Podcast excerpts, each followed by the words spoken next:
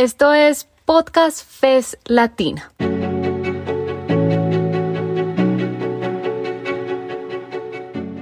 Son más de 20 series en más de 10 países de América Latina y el Caribe. Medio ambiente, género, sindicalismo, actualidad, democracia, justicia. ¿Quieres conocer más? Encuéntranos en cualquier plataforma buscando Podcast FES Latino. Te invitamos a aliarte, a que te suscribas y a que nos recomiendes.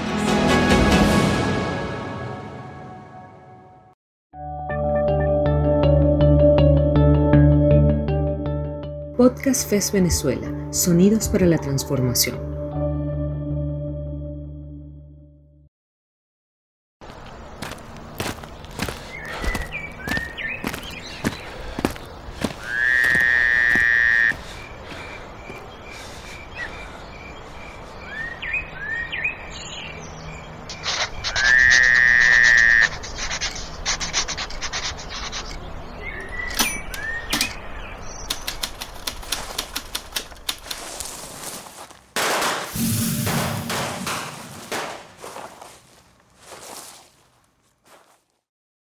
A oír el libro de la vida de Teodoro Petkov, un político excepcional. Teodoro Petkov, político, economista, escritor y editor venezolano. Nace el 3 de enero de 1932 en Maracaibo, estado Zulia, en los predios del ingenio azucarero central de Venezuela. Sus padres eran emigrantes provenientes de Europa del Este que habían llegado a Venezuela en busca de una vida mejor. En 1940 se muda con su padre a la ciudad de Caracas.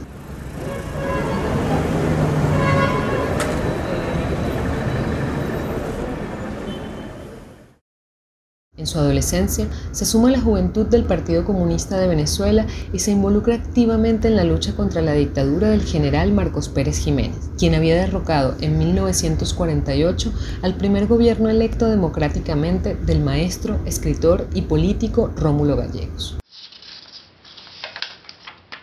Estando ya en quinto año de bachillerato, el año 48, se produjo el golpe militar que tumbó a Rómulo Gallegos era presidente elegido. Mi primera reacción política fue para rebelarme contra una dictadura militar. A mí me indignó el golpe contra Gallegos. Me pareció un abuso de los militares desconocer un hombre que había sido elegido por el 75% del país y que expresaba o representaba una, una, especie de gran esperanza popular. Aparte de que Gallegos mismo, ya yo me había leído toda la novela de Gallegos yo, me encontraba en esa época simpatizando precisamente con aquellos que parecían representar justamente a los pobres, a los excluidos. En 1958, la dictadura de Pérez Jiménez se desmorona y se constituye una junta de gobierno que mediante un pacto establece un acuerdo de gobernabilidad democrática. El pacto de punto fijo es un acuerdo entre tres de los cuatro principales partidos de oposición a la dictadura, AD, URD y COPEI, firman un acuerdo en favor del sistema democrático y la alternancia en el poder.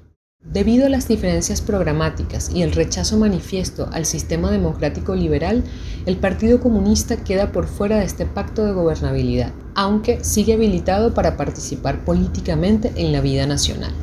En 1961, el tercer Congreso del PCB establece la tesis de que el camino de la revolución en Venezuela era armado ese mismo año, Petkov se suma a las Fuerzas Armadas de Liberación Nacional, FAL, brazo armado del Partido Comunista de Venezuela, para emprender la lucha guerrillera contra el gobierno democráticamente electo de Rómulo Betancourt.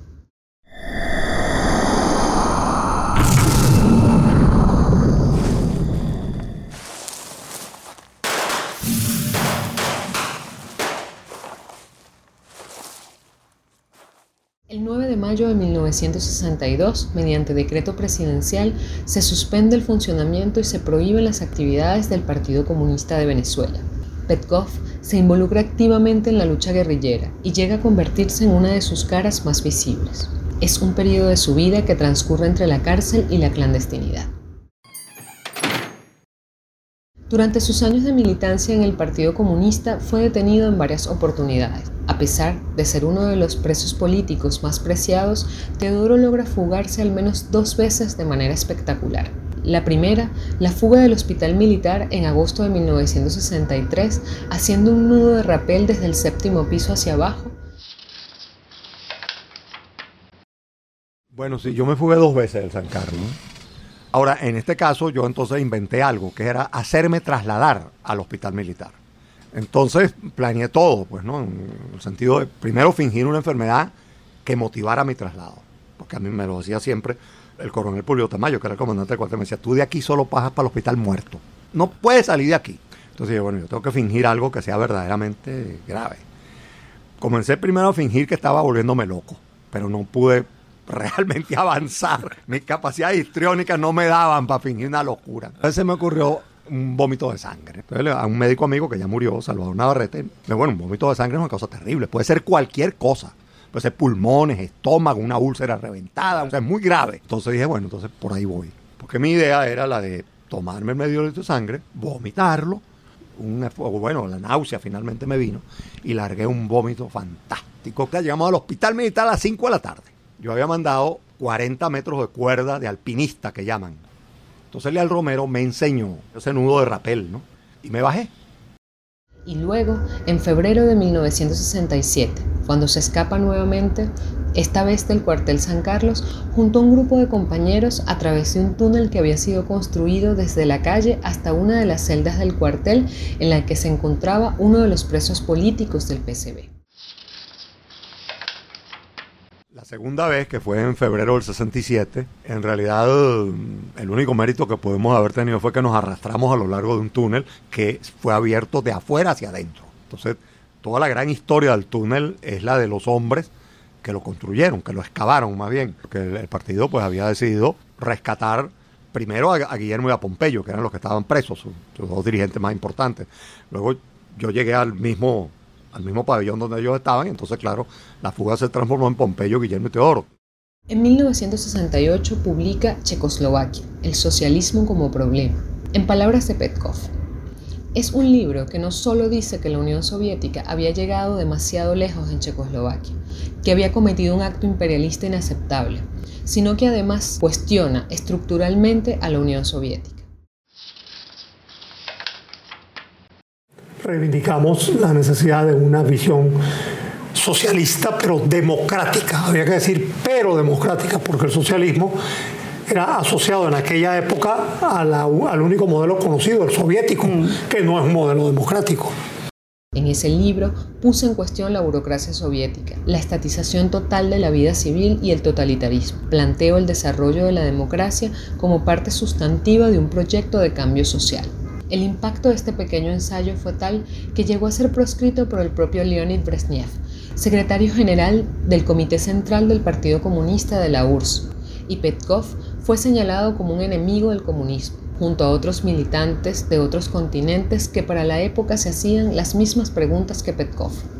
En 1969, el gobierno recién electo de Rafael Caldera, del partido COPEI, impulsa una política de pacificación que contemplaba la legalización de los partidos que habían estado involucrados en la lucha armada. Para entonces, ya el Partido Comunista se había planteado una política de repliegue y la progresiva reincorporación en la vida política nacional. En 1970, Petkov junto a varios disidentes, anuncia su salida del Partido Comunista de Venezuela, dadas las diferencias en torno a la democracia, lo que debería ser una izquierda democrática y los métodos de organización para la lucha política en general. Yo fui comunista, yo fui militante del Partido Comunista durante muchos años, desde 1949 hasta diciembre de 1970. Bueno, convocamos una rueda de prensa en diciembre del 70, anunciamos que nos habíamos ido al Partido Comunista. Entonces, claro, nosotros rompimos con el comunismo, rompimos con el movimiento comunista, rompimos con la Unión Soviética.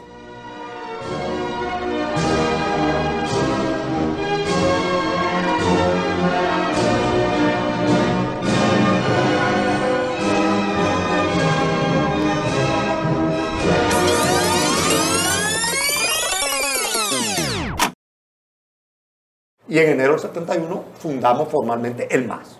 Siendo Teodoro Petkov uno de sus principales referentes. El MAS postula la necesidad de desarrollar para Venezuela una izquierda democrática con énfasis en la justicia social. A partir de entonces, resulta electo como parlamentario durante varias legislaturas y es el candidato presidencial para las elecciones de 1983 y 1988 por su partido, el MAS.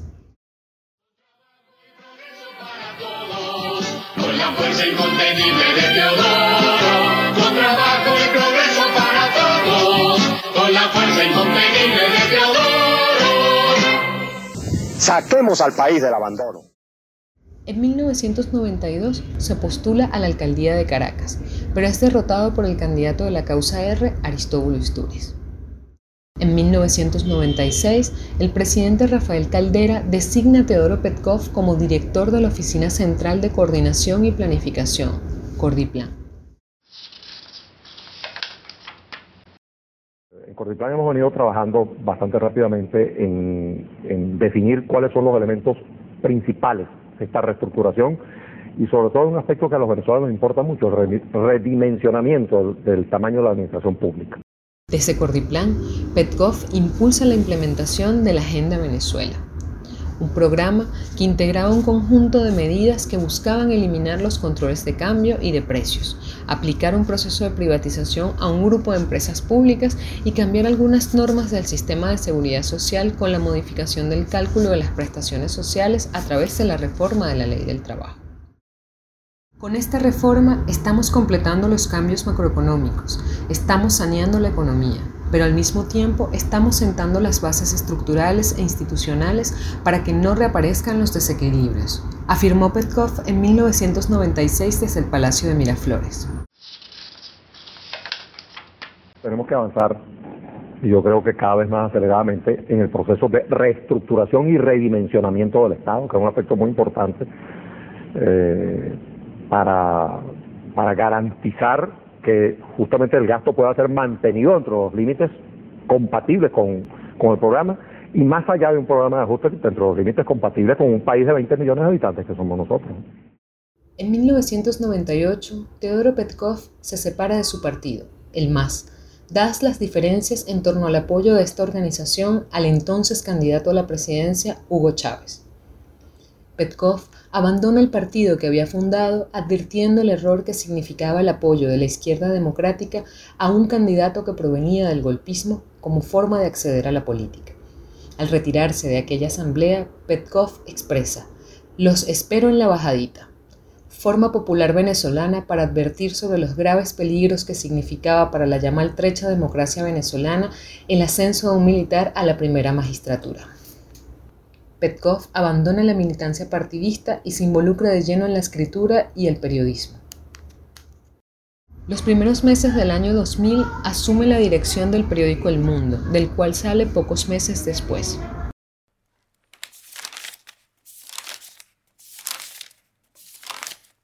Ese mismo año se funda el periódico Tal Cual, del cual fue director hasta su muerte el 31 de octubre de 2018. En 2006 asume la precandidatura presidencial a lo interno de la oposición, que termina declinando en favor de Manuel Rosales y se suma a su comando de campaña. Petkov dedica el resto de su vida y de su tiempo a la dirección del diario tal cual, desde donde tuvo que lidiar con el acoso judicial en vista de su resistencia a aceptar la autocensura. En el año 2014, Diosdado Cabello, entonces presidente de la Asamblea Nacional, entabla una demanda contra tal cual por un artículo de opinión publicado en este medio. El señor Diosdado Cabello está llevando adelante una acción contra mí, pero no solo contra mí, sino contra todo el resto de la directiva del diario tal cual esta demanda impuso a Petkov un régimen de presentación periódica ante los tribunales y la prohibición de salir del país. Tenemos el país por cárcel. Las presiones judiciales y económicas sobre tal cual afectaron al diario a tal punto que tuvo que adecuarse a la modalidad de semanario. Actualmente, tal cual es un medio digital. Después de una vida y una trayectoria de luchas en favor de la democracia social, Teodoro Petkov muere en Caracas el 31 de octubre de 2018.